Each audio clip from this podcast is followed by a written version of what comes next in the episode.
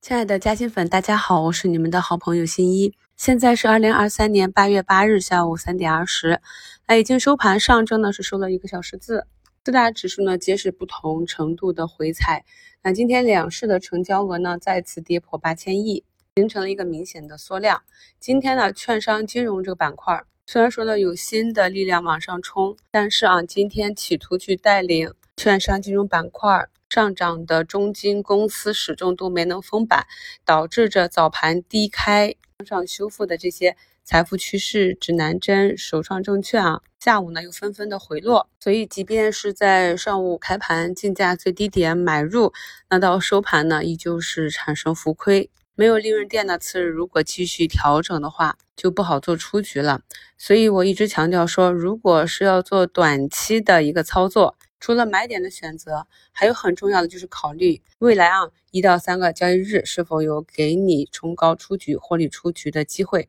今天整体啊金融板块走势啊并不强，也算是近期啊一个持续度比较久的板块的第一次比较大的分歧。明天呢会有很多资金去观察修复度。那对于市场上比较热点的板块，如果呢有主力资金去挡，产生一个修复的话，就会有资金加入。如果继续走弱的话，那就是墙倒众人推了。前期格局的和今天抄底的资金都会砸出来，这是短线的一个特质。今天上午领涨的中药、芬太尼、医药、商业、CRO、医疗、研发、外包啊、医药、电商这些板块，下午呢指数这里有所回落之后，在尾盘的拉回，板块内的个股啊涨跌以及回落的程度不一，基本上今天没有再明显的大跌了。下午呢，像氟化工、PVDF 啊这几个板块呢，我们去看一下，板指呢也是在六月底七月初从底部啊放量异动，然后横盘调整之后，今天呢突发的一个大阳线。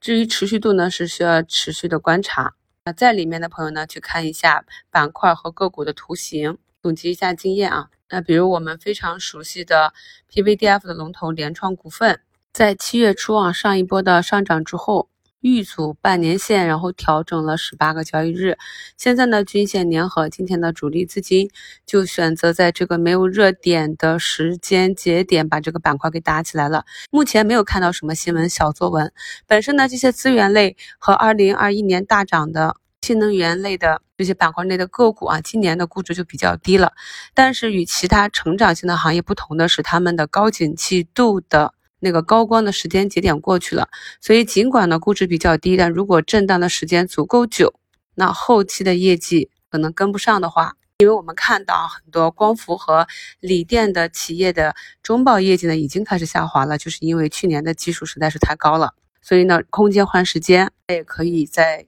相对没那么高的位置进行震荡整理，后期呢再向上的空间就变小了，这也是为什么资金呢？无法去持续打入啊这些超跌的资源板块的一个原因，所以每一次我们在讲这些板块的时候，都是讲波段行情、中短期行情要跟随趋势。朋友们可以回听一下，二零二零年我们在讲这些板块的时候所讲的持股方法、态度啊都是不同的，因为那个时候整个板块还是处于一个景气度上行、估值上行的戴维斯双击的阶段。所以今天呢，PVDF 和氟化工的这样一个暴动呢。就可以理解为，在市场没有热点的情况下，市场上的资金呢去寻找了在超跌板块中股价调整到位的、又有估值安全边际的这样的板块进行了攻击。我们近期很多板块的上涨，包括今天中药啊、医药这些板块的上涨，也是可以统一看成是超跌板块的轮涨。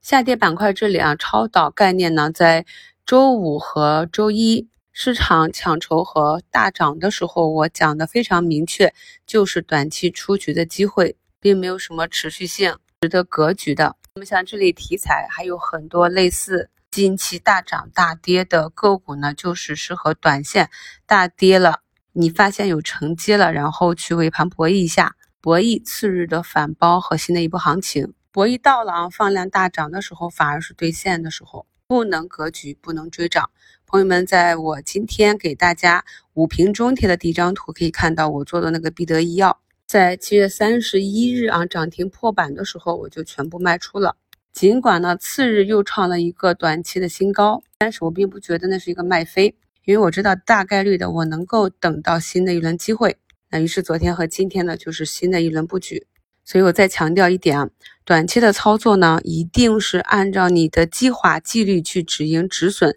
一定要严格的做好出局。在评论区看到有些朋友问抚顺特钢、光威复材今天的大跌啊，该怎么样去看待？我们在看这些品种的时候，都是把它归纳到了军工板块。在讲抚顺特钢的时候，是讲的。在它出现五月三十日跌停之后，在底部啊那个坑里平台震荡的时候，我们去讲的一个出坑的超跌反弹的机会。那么也是在六月三十日呢，股价走出一个涨停之后出坑啊，并且呢，虽然是震荡整理到了末端，没有呢向上继续上台阶，但是呢，其在八月一日的上午呢，还出现了八九个点的冲高。当时呢，在八一前并没有。任何特别大的利好军工的新闻出现，也没有政策板块内的个股呢，也没有很好的表现。所以这种呢，在正日子给的一个八九个点的冲高，不正是给了一个你去埋伏军工世界，等待出局的一个机会吗？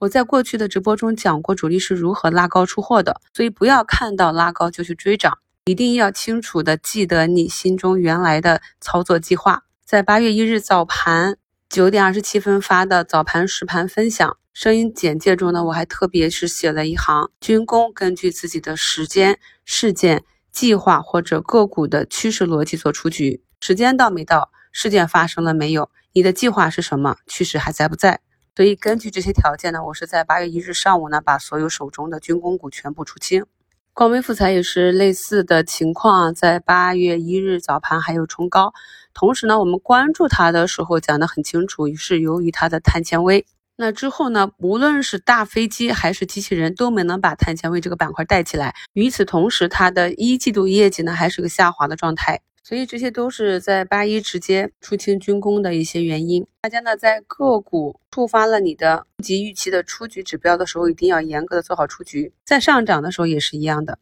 我们看一下我们的上证指数，在七月二十五日走出一个放量的向上的跳空缺口之后，虽然说呢整个市场呢是震荡看向上，但是这两周的行情操作起来是很难的。你们可以复盘看一下个股和市场的行情，大部分的时间都是震荡整理或者是阴跌，而真正上涨的主升浪呢，只占整个交易时间的百分之五、百分之十都不到。所以，当市场真正有行情要去冲击前高的时候，当板块和个股真正疯来的时候，其上涨的主升浪段可能就是几周的时间。在下半年剩下的这几个月的时间里，个股和板块和市场真正发力上涨的时间只有几周，剩下的几个月呢，多是震荡整理或者波浪的形态。如果空仓出来不去布局、不去参与的话，试问你的技术是否可以支持你在第一时间发现机会重仓杀入？发现呢是一个诱多，市场继续转为震荡的时候再全仓撤回，如此反复，直到抓住真正的主升浪那一波，没有几个投资者是可以做得到的。所以呢，我们的投资理念就是在市场呢大方向是向上的，大概率呢中期是向好的情况下，选择自己看好的标的去布局去持有。一直等到上涨周期的结束，或者市场证明我们看错了，我们再认赔离场。而当我们明显的看到市场呢会有一个中期调整，会存在比较大的风险的时候，就把仓位降下来，撤出市场，多观察，多学习，减少回撤。上涨的时候重仓，市场震荡不明确或者下跌的时候清仓或者空仓，才能够保证我们在市场中可以长期稳定的获得合理的收益。感谢收听，我们明天早评见。